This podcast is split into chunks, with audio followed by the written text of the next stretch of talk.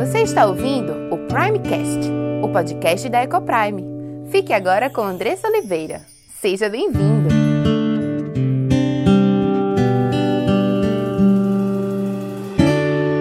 Eu sou Andressa Oliveira, esposa, mãe, educadora, diretora da EcoPrime International Christian School e apaixonada por aprender e ensinar sobre educação de filhos e sobre casamento, que é onde tudo começa e é um ambiente onde os nossos filhos são criados. E hoje eu estou tendo o prazer de receber aqui Gabriel CBO, meu marido, que tem falado sobre casamento abundante no seu Instagram, que é Gabriel CBO. Não é isso? Isso, Deus abençoe a vida de cada um abundantemente. Que nós possamos construir então um casamento abundante a partir da palavra de Deus. Estou muito feliz de estar aqui, né? um dia todo de bênção na sua vida. E vamos bater um papo hoje sobre existe vida, existe paixão, existe sexo no casamento depois dos filhos? Tem muita gente que tem esse receio, né, amor? É verdade. A gente recebeu várias perguntas através do Instagram. Inclusive, a gente iniciou a série agora, Filhos no Casamento. Então, se você tem alguma dúvida, quer mandar alguma pergunta pra gente, entra lá no meu Instagram, Andressa 2S Ecoprime 26 tudo junto e manda lá a tua dúvida no inbox ou na caixinha de perguntas nos stories para que a gente possa pegar a tua pergunta e responder aqui na rádio para você. E também entra lá no Gabriel CBO e segue, porque ele tem sempre postado conteúdos sobre casamento, sobre família. E ali você pode ter acesso a todos os conteúdos bíblicos cristãos sobre casamento. E lá no meu Instagram eu normalmente falo sobre filhos. Então vai lá e também me segue, vou ter o maior prazer de receber vocês ali e de receber as mensagens de vocês, seja com perguntas, com dúvidas, ou de repente você está passando por alguma situação, quer compartilhar. Eu sempre recebo mensagens de vocês e sempre fico muito grata e muito feliz por isso.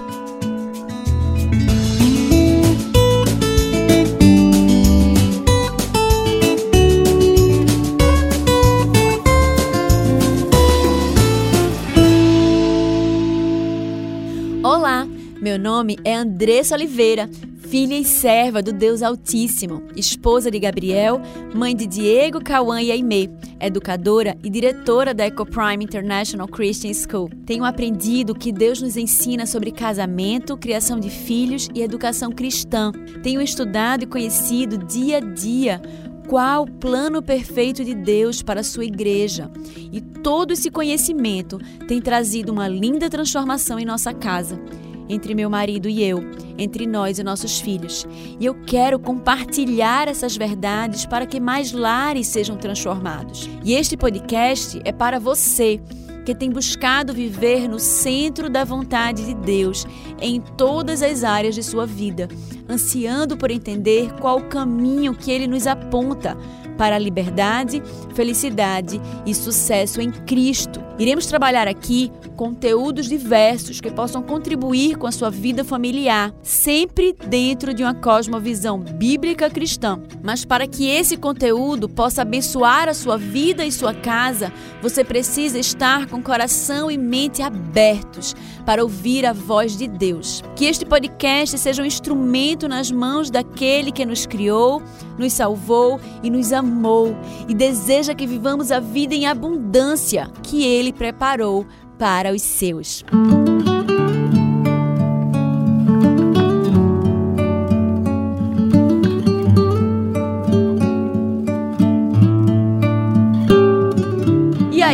A primeira pergunta que fica é: existe casamento após os filhos?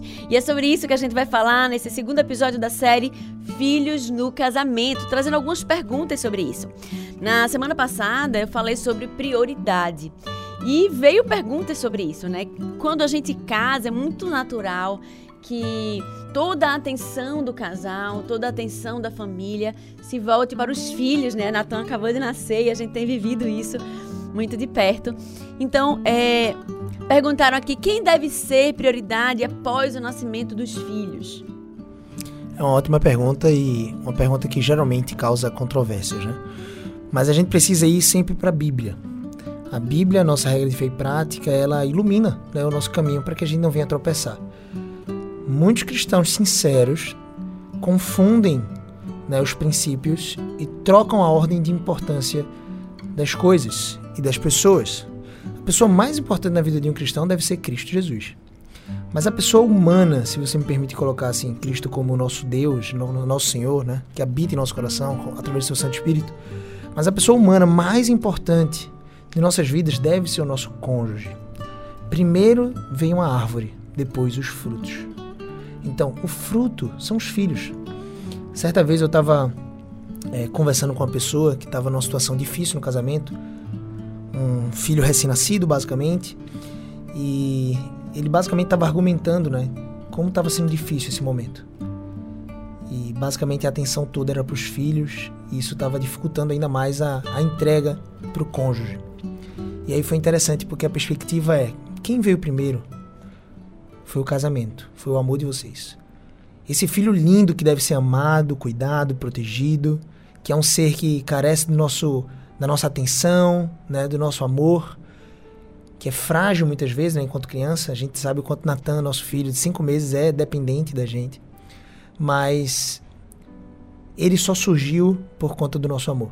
Ele só surgiu por conta da nossa entrega, inclusive sexual, no casamento. Ele só surgiu porque nós nos entregamos um ao outro, né, de forma íntima, para sermos um só. Então muitos pais confundem isso, né? Aquela frase famosa: filho é para sempre.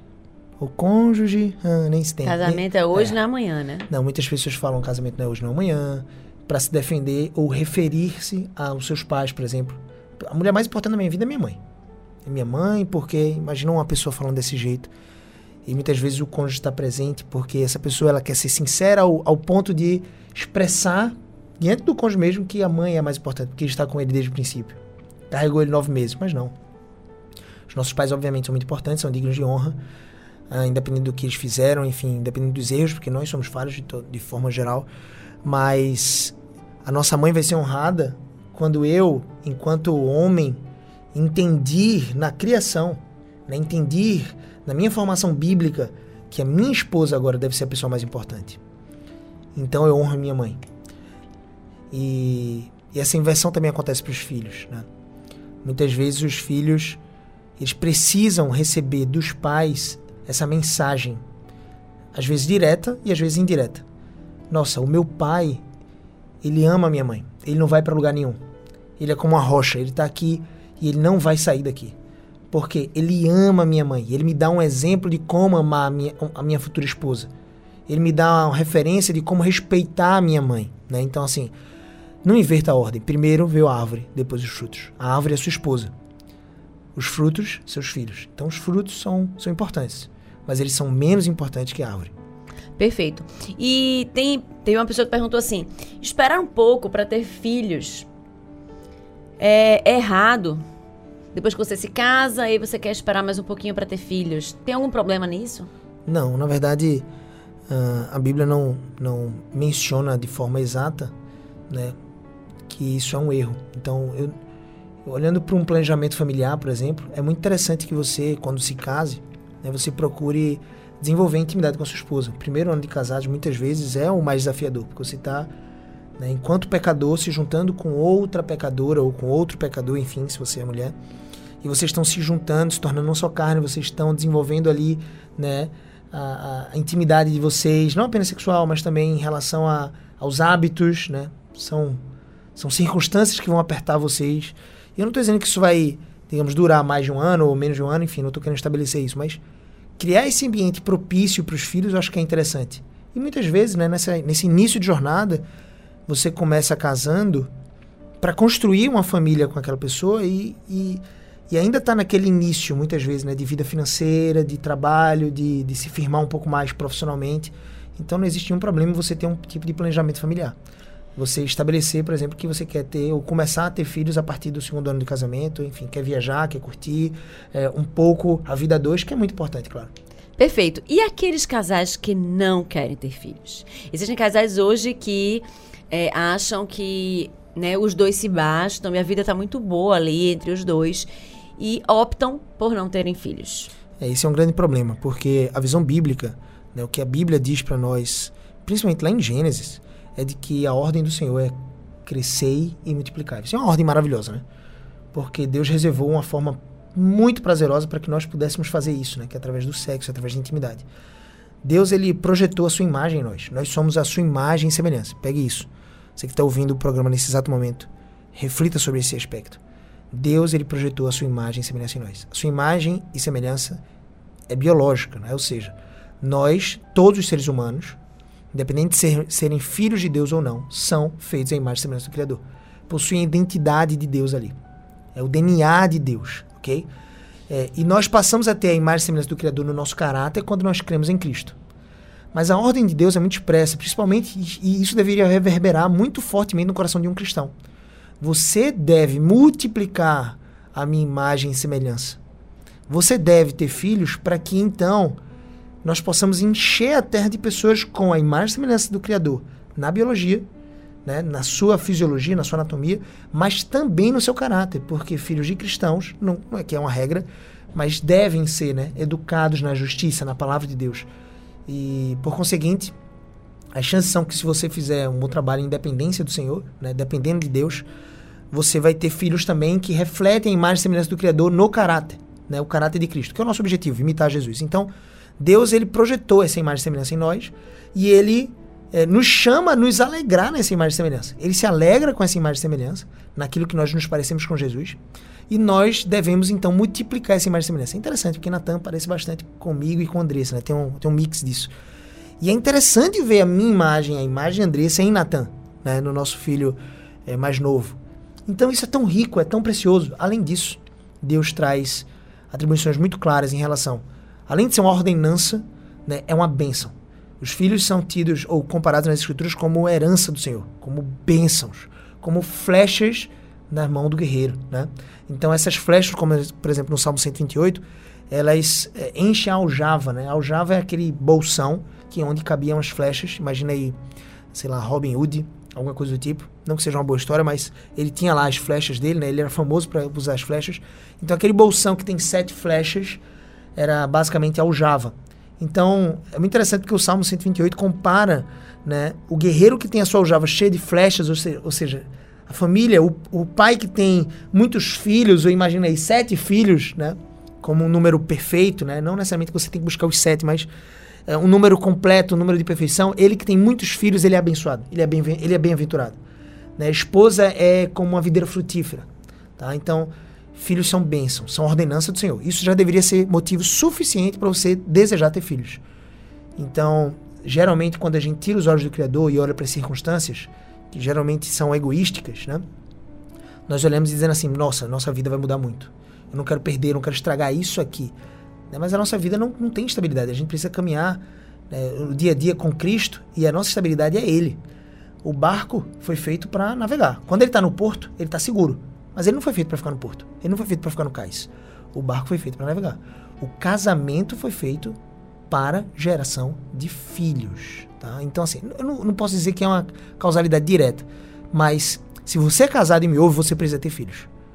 Gabriel, mas eu sou impossibilitado de ter filhos. Talvez seja a próxima pergunta aí, não? se eu sou impossibilitado de ter filhos, você deve buscar, né? Assim, auxílio no Senhor, oração. Você lembra de Ana, esposa lá? Eucana. De Eucana, né? Ela que teve Samuel, um importante profeta e juiz de Israel, né? Antes de Saul, antes de, de Davi, enfim. E ele, ele foi motivo de oração, né? Ele foi concedido. Resposta de oração. Resposta de oração, né? Então, assim, ore ao Senhor. Hoje em dia tem, existem recursos é, médicos, né, científicos, que podem te ajudar nessa jornada, né? Às vezes hormonal, às vezes de, de propiciação do, do, do óvulo, né? Enfim, essa parte científica para que haja uma evolução mais, mais mais centrada, um, um número maior de óvulos, digamos, digamos na, na parede uterina, para que possa, então, a partir da, da, da coabitação, né, através do sexo ali, o, o espermatozoide do seu marido, por exemplo, fecundar em você. Às vezes o problema está no marido, né? Eu não diria que é um problema que deve causar abalos no casamento, não, sinceramente. Então, Todas as eu, eu amo, né? Eu sempre repito isso, todas as coisas que isso. operam para o bem daqueles que amam a Deus, né? A gente sempre, nós estamos debaixo da soberania do Senhor em todos os aspectos. Então, se vocês vivem alguma situação disso, dessa, é porque Deus permitiu, né? Mas existem possibilidades, como o Gabriel está falando. Isso. Né? Inclusive a adoção, né, irmão? Pronto, eu queria entrar na adoção. É... Às vezes alguns pais ficam com muito peso por tentarem ter filhos há tanto tempo e isso se torna público, principalmente no seio da igreja em que eles fazem parte, a igreja local que eles fazem parte. Isso se torna público a tal ponto de as, esses casais, né, que sofrem com isso, se sentirem pesarosos, pesados, em relação a mudarem a sua abordagem e quererem adotar. É como se isso comunicasse para os amigos ou para os familiares de que nós falhamos aqui, nós não conseguimos, então nós estamos buscando um escape. O escape seria a adoção. Eu não considero que a adoção deveria ser um escape. A adoção é uma benção. Mas mesmo que fosse, você não deveria ter vergonha disso. Como assim? O que eu estou querendo tratar é casais que não conseguem ter filhos por um determinado tempo, 3, 4, 5 anos, não conseguem ter filhos. E não querem adotar justamente por conta desse peso, porque vai parecer para os outros que é um escape. E de repente começou como escape. A ideia começou talvez como escape. Nossa, nós não temos, estamos tendo filhos, queremos adotar. E não existe, eu quero dizer para você que está me ouvindo, se você passa por uma situação como essa, conhece alguém que passa por uma situação como essa, compartilhe esse episódio, de repente, compartilhe esse programa. Liga para essa pessoa agora, pede para ela assistir, porque assim, ela não deveria considerar isso como um peso. Um peso a ponto de bloquear, Andressa. Existem muitos casais que gostariam de adotar, justamente porque não têm filhos, mas não querem adotar por conta do medo da opinião dos outros. E você não deve ter medo da opinião alheia. Às vezes, você despertou para a realidade da adoção justamente por causa desse problema. E quem disse que não foi Deus que colocou esse, essa situação, esse problema, essa impossibilidade, essa infertilidade ou essa esterilidade, né, que é o, é o caso máximo, digamos assim, para que você pudesse adotar? Quem disse que não pode haver uma possibilidade? Eu conheço uma história de um casal que estava tentando ter filhos na época dos meus pais, eles são amigos dos meus pais, e, e eles não estavam conseguindo ter filhos, eles adotaram, e um ano depois, ou menos que isso, eles tiveram um filho biológico. Então, assim, os dois né, se tornaram os dois filhos do casal e estão os grandes, enfim. Mas olha que interessante, olha como muitas vezes abre as portas, né? E para aquele casal que muitas vezes tem muitos filhos ou que conseguem ter filhos e não pensa em adoção, eu gostaria de chamar sua atenção para isso. Nós, segundo Efésios capítulo 1, fomos adotados em Cristo. Nós somos filhos adotivos enquanto cristãos. Nós só somos filhos de Deus por conta do dom que ele nos dá. João capítulo 1, versículo 12. A palavra de Deus vai nos dizer: A todos quanto receberam Cristo, Deus deu a eles o poder de serem feitos filhos de Deus. É um dom do Senhor. Então, nós não somos filhos até que recebe, recebamos a Cristo. É um erro aquela placa de caminhão que diz assim: todos somos filhos de Deus. É um erro. Nós somos todos criaturas de Deus. Aqueles que creem em Cristo recebem de Deus o poder de serem feitos filhos dele, segundo Efésios né? Segundo o livro de Efésios, para não parecer que é segundo Efésios, porque só existe um. Quando a gente fala assim, segunda Pedro, segundo Timóteo, né? É porque realmente existem duas cartas, mas enfim. Segundo o texto de Efésios, o apóstolo Paulo, inspirado pelo Espírito Santo, vai escrever ali dizendo que nós fomos adotados. Deus nos deu um espírito de adoção para que nós possamos clamar, Abba Pai, Paizinho. Deus se faz o nosso Pai, o nosso papai, o nosso Pai íntimo, né? aquele de quem nós temos um livre acesso por meio de Cristo. Mas nós fomos adotados. Se você refletir um pouco mais, Cristo ele é descendente de Davi, não é? Nós conhecemos um pouco a genealogia, sabemos que ele foi prometido por Deus, né? Desde lá de Gênesis a Eva, né? Ali nasceria o descendente que esmagaria a cabeça da serpente. Depois Gênesis 3:15, quando há ali o pecado e eles comem do fruto. Mas ele também foi prometido a Davi como sendo descendência, né? Raiz de Jessé, raiz de Davi. Jesus é filho de Davi. Se você lembrar bem, quem era o descendente de Davi, nas duas genealogias que nós temos, em Mateus capítulo 1 e Lucas capítulo 3, o descendente de Davi era José. José que foi o pai adotivo de Jesus. Porque Maria foi concebida por obra do Espírito Santo. Ainda nasceu, né? Jesus nasceu quando ela ainda era virgem. Depois que Jesus nasceu, a Bíblia deixa muito claro isso. Aí José pôde conhecer Maria, sua esposa, né, como mulher, coabitar com ela e ter outros filhos, Tiago, Judas e vários outros. Mas até Jesus nascer, Maria era virgem, né? E ela foi concebida, né? Jesus foi concebido por obra do Espírito Santo. Então, Jesus é filho de Davi, pega essa lógica, por adoção.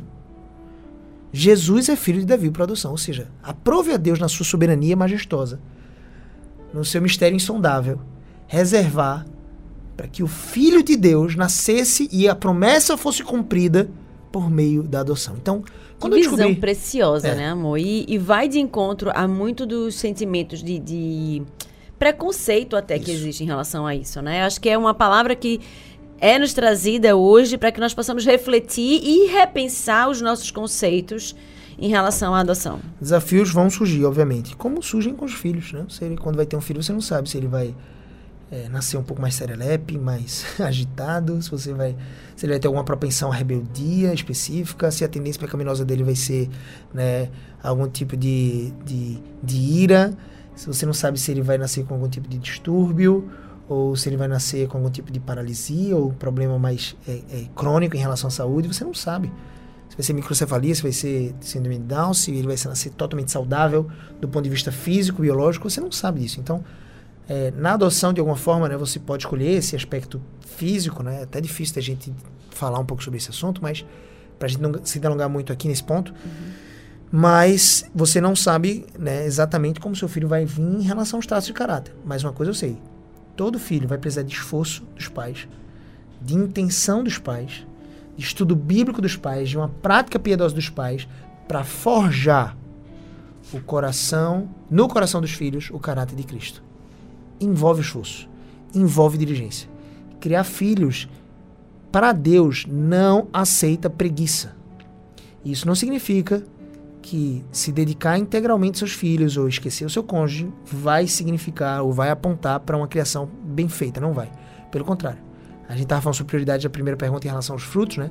A árvore e os frutos. Quando você prioriza o seu cônjuge, o marido, né?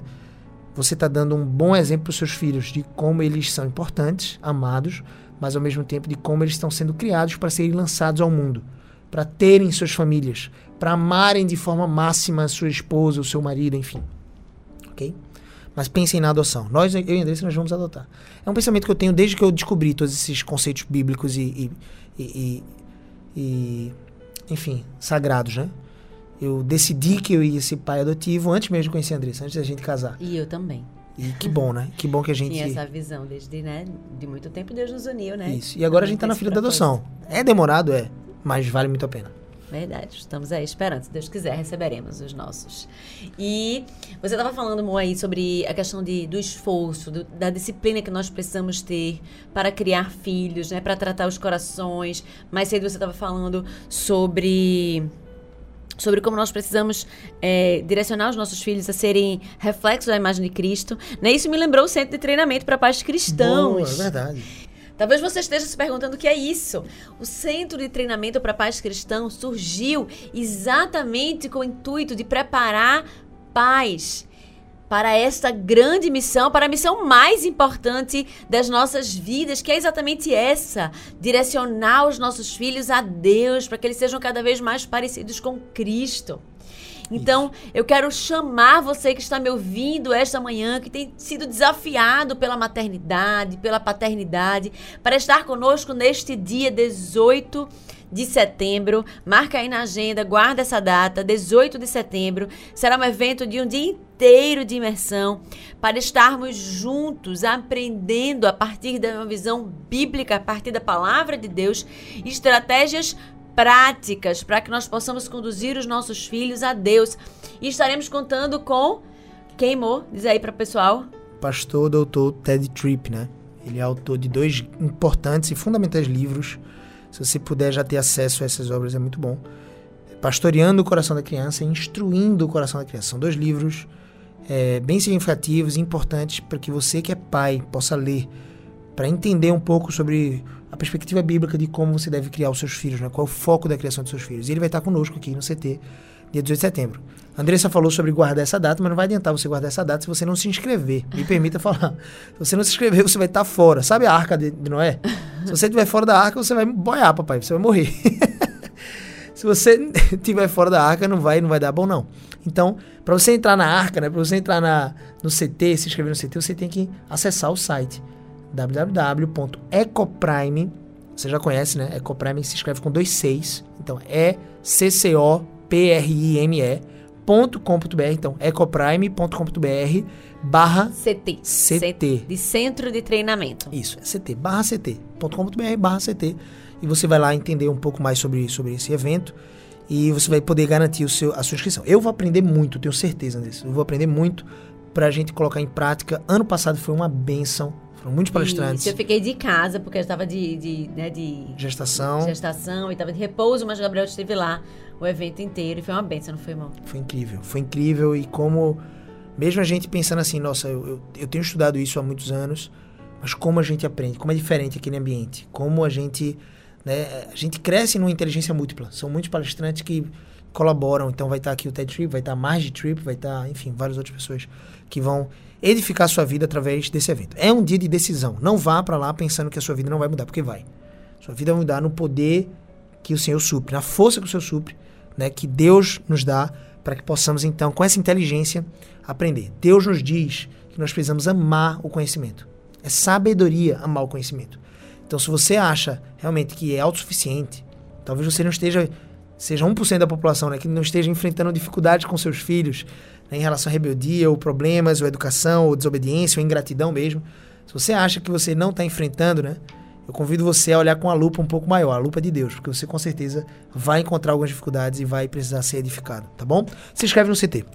E lembrando que a gente está em situação de pandemia, então tem todos os distanciamentos, todo o Isso, tá protocolo. tudo então, a As vagas são quantidade. Exatamente, as vagas são limitadas, tá? Então vai lá, se inscreve. A gente está recebendo pessoas Brasil de todo inteiro. o Brasil, exatamente. Então, garante a tua vaga para que a gente possa estar juntos. Se Deus quiser, a gente se encontra lá, dia 18 de setembro. O evento vai acontecer aqui na Eco Prime, toda a estrutura te esperando. Vamos lá. Exatamente. E vamos lá para as nossas Perguntas. perguntas. Teve alguém que disse assim: "Eh, Eu estou vendo muitos casais se separarem depois de ter filhos. Né? E o que fazer? Eu tô com. isso me deixa com medo, né? De ter filhos. É, o medo, se você refletir um pouco mais, surgiu quando Adão e Eva pecaram. Quando Deus foi lá na viração do dia, como ele costumava fazer, e ele perguntou: Adão, cadê você? Quando Adão sai de trás daquele arbusto, né, a gente entende dessa forma, e eles já tinham cozido folhas, folhas de figueiras, né, para cobrir as vergonhas, enfim, para cobrir a parte íntima. E ele diz assim: Senhor, eu tive medo. Eu descobri que eu estava nu e eu tive medo. E aí Deus começa aquela, aquela série de perguntas, né? Quem te fez saber que estavas nu? E etc. Se você refletir, o medo não é algo que Deus criou eh, desde o princípio, não foi algo que ele projetou para o ser humano. Então, existem alguns psicólogos que vão dizer que o medo é bom, etc. Existe um medo eh, primitivo, quase que reptiliano, que nos preserva a vida, que era o medo daquele, daquela ideia de que você não ia sair da caverna no escuro, porque podia vir um predador, e, enfim. Eu diria que isso é muito mais associado com a sabedoria do que com o medo, né? Mas o medo né, de casar, porque você está vendo muitos casais que estão tendo filhos e se separando, é um medo de percepção. E o amor perfeito de Deus lança fora todo medo. Quando a gente sabe que Jesus está no barco conosco, a gente não teme naufragar. Você não tem que temer. Então, se você está focado em enxergar casais que estão se separando por filhos, quanto mais você poderia focar em casais que estão ab- absolutamente gratos e, e construindo a família abençoadora com muitos filhos, por exemplo. Então, aonde você tem focado os seus olhos? Né? Se você focar nas ondas do mar, como Pedro fez, você vai afundar. Naquele episódio que Pedro sai do barco e diz assim: Senhor, você é tu mesmo, deixa eu ir. E ele chama Pedro, e Pedro vai andando por sobre as águas, no poder que o Senhor supre. E aí depois ele começa a olhar para as ondas, tira os olhos do Senhor, e ele começa a afundar e ficar com medo e clamar: Deus, Deus, Deus. Aí Deus vai lá, Jesus, e, e dá o suporte, né? leva ele de volta pro barco, enfim. Ele teve medo porque ele não tinha fé. Então, é, esse medo ele vai embora quando você entrega a sua vida a Cristo. Todas as vezes que você está é, muito ansioso, quando você está com muitas pendências ou dificuldades no trabalho, em casa, mulheres especialmente que governam né, tantas coisas ao mesmo tempo, você precisa de um encontro a sós com Cristo, um momento de oração, um momento de pausa, um momento de. O mundo não vai acabar se você fizer isso. E você tem que ir para a palavra e você tem que buscar né, confiança em Deus. Tá? Ter filhos é bênção. Quando os casais se separam, e aparentemente parece ser alguma coisa correlacionada com os filhos, é porque houve aquela inversão que não é ideal. Deus não projetou os filhos para que os cônjuges parem de fazer sexo. Os cônjuges parem de se amar, de se olhar com carinho, de, de, de falar com jeito, de se acariciar, de, de se tocarem, de, de se beijarem. Não foi isso que Deus projetou. Deus projetou algo completamente diferente. Inclusive, se você quer aprender um pouco mais sobre sexo, eu te convido na próxima terça-feira, tá? A gente, todas as terças, postamos, eu posto, né? um vídeo novo lá no canal do YouTube chamado Casamento Abundante. Pesquisa lá, se inscreve no canal Casamento Abundante. Tem uma foto minha com a Andressa lá, você vai reconhecer na hora. E é um canal novo que a gente criou, enfim. E toda terça-feira tem um vídeo novo. E é a terça, é, o vídeo dessa terça-feira. Por exemplo, você está assistindo, escutando esse programa, enfim. O vídeo dessa terça-feira vai falar sobre sexo no casamento. E foi a aula mais completa que eu já trouxe sobre sexo, com passos muito práticos, sobre como você resgatar a chama do sexo no seu casamento. E você precisa fazer isso. Os filhos não chegaram para impedir você de namorar de forma alguma. Esposas, se vocês estão me ouvindo, né, ouçam com atenção essa perspectiva. O seu cônjuge, o seu marido, deve ser prioridade, mesmo diante do seu filho pequenininho, fofinho, bonitinho. Que golfe em você e você acha a coisa mais linda do mundo, tá? experimentado isso bem, né? é. Vez outra Natan golfe e ele fez, ô oh, meu filho, coisa linda. Você é linda, até golfando, até vomitando na mamãe. Então, é, mesmo você achando o bebê muito bonitinho, né, o seu marido é o bonitão pelo qual você se apaixonou, tá bom? Então você precisa se entregar a ele e ele precisa se entregar a você, num ato de amor, né, numa frequência, numa frequência, numa quantidade, numa qualidade boa, né, pro sexo no casamento. Bom, aí talvez algumas pessoas estejam pensando assim, ok, isso seria ótimo se eu conseguisse encontrar tempo para fazer isso. Como lidar com a questão do tempo? Muito bom depois dos filhos e de uma rotina intensa de trabalho e às vezes também tendo que dar conta da, do trabalho do marido, né? A, da casa e, e, de toda essa rotina, né? Como não dormir junto com os filhos na que ela acha dormir? É uma boa pergunta essa. Você não precisa fazer sexo logo depois que seus filhos dormem, não. Você, de repente você programa com o seu cônjuge de fazer isso logo quando acorda. Ah, não, mas meu bebê acorda muito cedo, Gabriel. Não sei. Pergunta se seu marido se ele tá disposto a fazer 3 horas da manhã. Coloca o despertador. Eu tô brincando, mas olha, é uma coisa que eu gosto de falar. Sexo no casamento não aceita preguiça. Se você quer ter sucesso no casamento, é, um casamento precisa ter sexo, porque do contrário é amizade. Se, é, casamento sem sexo só, só se você já passou dos 80 anos, tá? E olha lá que eu conheço casais com 80 que fazem. Talvez não seja toda, toda semana, mas, mas fazem é, com qualidade. Não, desafiador. Você precisa de intenção intenção. É muito fácil para mulher mergulhada no. Eu tô falando mulher de forma geral, tá, gente? Tem mulheres que têm um pouco mais de libido até do que o próprio homem no casamento, isso acontece. Mas de forma geral, é muito fácil para as mulheres né, se, se afundarem em tantas atividades e esquecerem o deleite, o prazer do sexo. E, e homens, se vocês estão me ouvindo e se sua esposa não sente prazer no sexo, me perdoe, isso é responsabilidade sua. Você tem que fazer ela sentir prazer. Me, me coloque aqui é, de forma bíblica, né? Se você lê o livro de Cantares, pelo amor de Deus, leiam o livro de Cantares juntos. Mesmo que você não entenda aquelas expressões do olho da pomba, enfim, aquelas expressões de Salomão que eram muito típicas para aquela época, você precisa ler Cantares porque tem muita riqueza bíblica e, e sexual para o casamento ali. Né? Entenda isso de uma vez por todas. Pelo amor de Deus, homem, você precisa dar satisfação à sua esposa primeiro.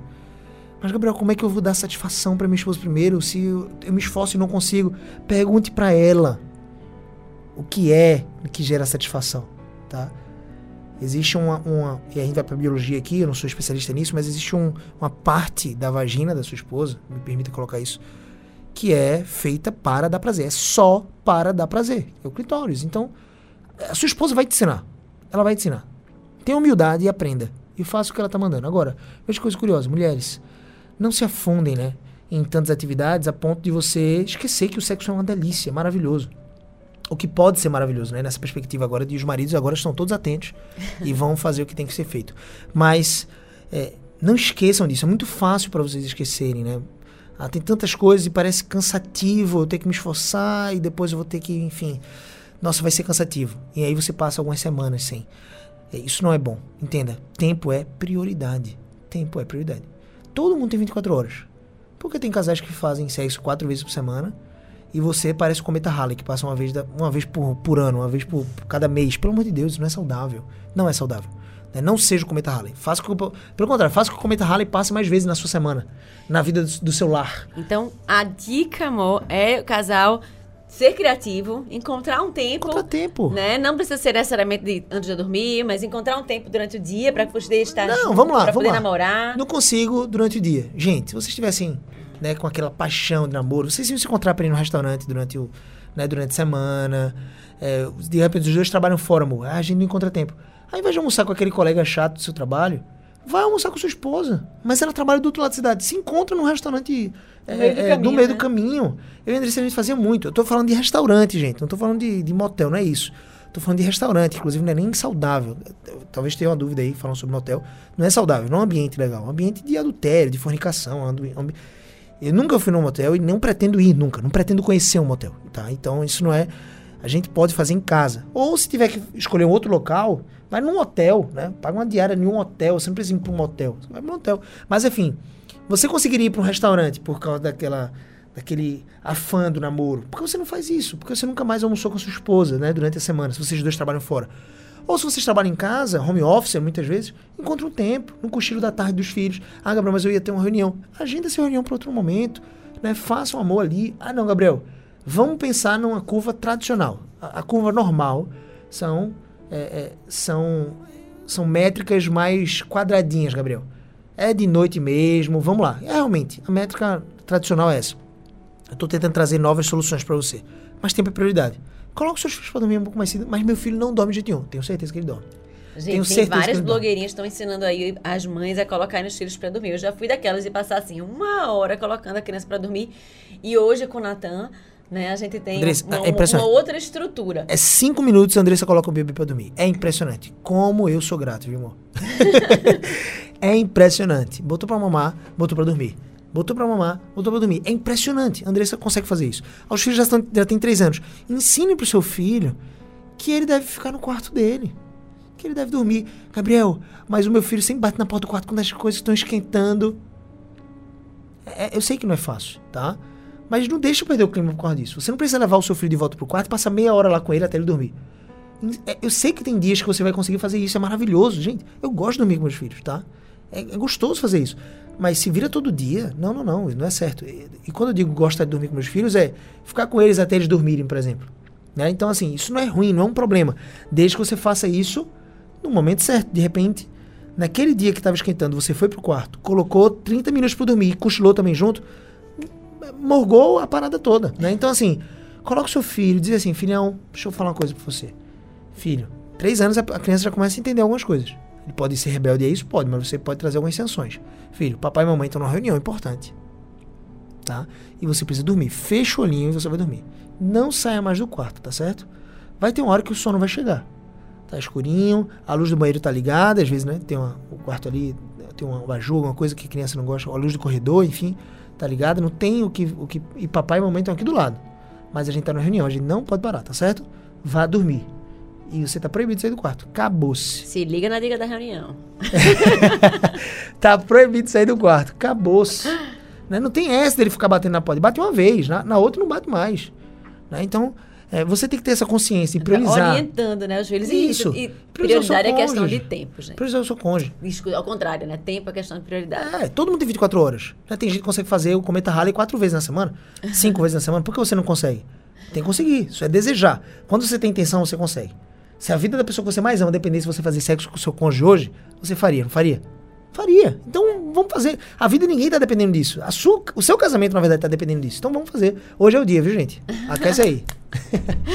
e a gente tá chegando aí ao finzinho do nosso tempo, mas a gente ainda vai fazer mais uma pergunta aqui e já fica o convite para você para a próxima semana para a gente continuar as perguntas em relação à intimidade. A gente recebeu várias perguntas em relação a isso. A gente não vai ter condição de chegar em todas elas, mas eu queria fazer uma última pergunta já que você já entrou aí nessa questão da cama, amor. Certo. É, existem muitos pais que colocam os filhos na cama né? E eu já tive lá na escola algumas famílias, né, compartilhando um pouquinho dessa dificuldade, é, principalmente porque a mulher acha que tá cansada, às vezes a criança dá trabalho para dormir, às vezes acaba sendo mais prático colocar ela ali do ladinho, porque aí ela já tá lá e você não certo. interrompe tanto o sono. E aí? É, esse é um, é um problema. Você tá cavando um problema. Você tá dando um tiro no seu próprio pé. Gabriel, mas eu não consigo, consegue. Consegue. Seu filho não nasceu já na sua cama. Ele nasceu, ele ficou um tempinho ali, você botava no berço, onde ele, onde ele tava, ele dormia. Tava na sala, você colocava num. num, num qual é o nome daquele negócio que a gente tem? Um ninho, ele dormia é. ali. Você colocar em qualquer lugar, no colo, ele dorme no colo. Ele dorme, ele dorme em qualquer lugar que você colocar. E a gente ensina, minha gente, aos, aos, nossos filhos desde o começo. É que nem então, gostar de brócolis. Quem, tem filho, quem tá com filho bebê aqui, nem a gente, evita colocar ele na cama agora, porque depois fica mais difícil. Não é impossível, você lá. vai tirar. É. Mas inicia, né, desde cedo com eles Ali, a Isso. gente fazia no começo, né, amor? É, com esse ninho, né? Que a gente colocava Coloca que o era ninho na quadradinho. cama. Se ele tá e a com febre, ele vai dormir com você, né? E é uma situação específica, ok? Mas não pode ser rotina, né? Não, não deve ser rotina, pô. A cama é lugar de, de fazer amor, de, de fazer mais filhos, de celebrar o casamento. Então, assim, você coloca seu filho no, e ainda no meio. É, Meu porque você Deus não vai colocar o seu filho pequeno no canto, Ô, né? gente, Porque você tem medo logo dele cair. Coloca no meio do casal. Eu sei que os filhos não foram feitos para separar os pais, não foram feitos. Mas você senta no banco da igreja e seus filhos estão no meio. Você senta, né, você vai no carro, sua esposa vai atrás. Você, meu Deus do céu, para com isso, né? Você de- deita na cama, tem um pirraia no seu meio, no- tira o pirraia, né? tira ele, velho. Fica perto da sua esposa, dorme de conchinha, papai. Né? Durmam nus, pelo amor de Deus, né? Dormir nu é maravilhoso. Tira o pijama, taca o pijama fora. A gente vai ter que fazer outra outra outro programa, sobre outro, outro programa, é, sobre E, intimidade, mas é, ó, filhos na cama tem que ser exceção da exceção. Senão você vai estar dando um tiro no pé no seu casamento. Gabriel, deixa de ser chato, cara. Eu quero colocar meu filho na cama. Qual o problema? É, não tem problema. Garante sua vida sexual. De repente até fora da cama. Faz na cozinha. É, Deixa ele dormir na cama e você vai pro closet, você vai pro banheiro com sua esposa. Eu não acho ideal, mas garante sua vida sexual e tá tudo certo. Né? Ainda Garanta. assim não é legal, porque o filho vai Não, ficar no meio é, do casal, Não é, né? não é legal. Porque depois do Quebra sexo a gente quer dormir de conchinha, não quer? É. Todo mundo quer dormir de conchinha, gente. Imagina, você faz sexo e cada um vai pra sua cama, vai pro sofá. Não, não existe. Gente, a gente já tá aqui com o nosso tempo estourado. E é, se você tá. Você se viu agora nessa situação, eita, eu tô com meus filhos no- dormindo na cama, e como é que eu vou falar com a minha esposa sobre isso? Como é que eu vou falar com meu marido sobre isso? É, eu queria te chamar a ver lá no canal do YouTube da Escola Ecoprime. A gente Isso. tem um vídeo sobre como tirar os filhos da cama dos pais, dicas práticas. Então, então, se você se viu nessa situação, aproveita e acessa lá o nosso canal do YouTube da Escola Ecoprime. A gente tem lá um vídeo ensinando a você com dicas práticas para você como tirar o seu filho, da, o filho da cama dos pais, tá? Então aproveita e se inscreve no nosso canal e acompanha lá os conteúdos que nós fizemos especialmente para pais como você. E é, a gente tá com várias perguntas aqui sobre é importante esconder dos filhos o fato de papai e mamãe fazerem amor de noite? Você fala sobre sexo com seus filhos? Como tratar isso com crianças? É importante o casal, por exemplo, ter um momento a sós? É um- importante o casal viajar sem filhos? Mas e tem muito mais aí pra gente conversar na próxima semana. Então não perde. São muitas coisas pro cara não se perder, né? Pra você, fa- família, não se perder, se inscreve lá no canal do YouTube da Escola Ecoprime. Se inscreve, aproveita lá no próprio YouTube, canal Casamento Abundante. Começa a seguir Andressa Ecoprime no Instagram. Você vai ser abençoado absolutamente. Começa a seguir a Escola Ecoprime, tem live toda quinta. Escola Ecoprime 26. Andressa Ecoprime, tudo junto. Se inscreve também, me segue lá, Gabriel CBO no Instagram. Manda perguntas nos stories sobre casamento, eu vou estar respondendo. E assiste o Primecast no podcast. Spotify, E se inscreve né? no CT, tá? E se inscreve no CT. O CT é muito importante, beleza? Gente, Muita show. coisa, espero que vocês tenham anotado tudo. E se você foi abençoado por esse conteúdo, compartilhe com aqueles que você ama. Faça parte desse movimento de proclamar as verdades transformadoras do Senhor. Obrigada pela sua audiência e até o próximo episódio.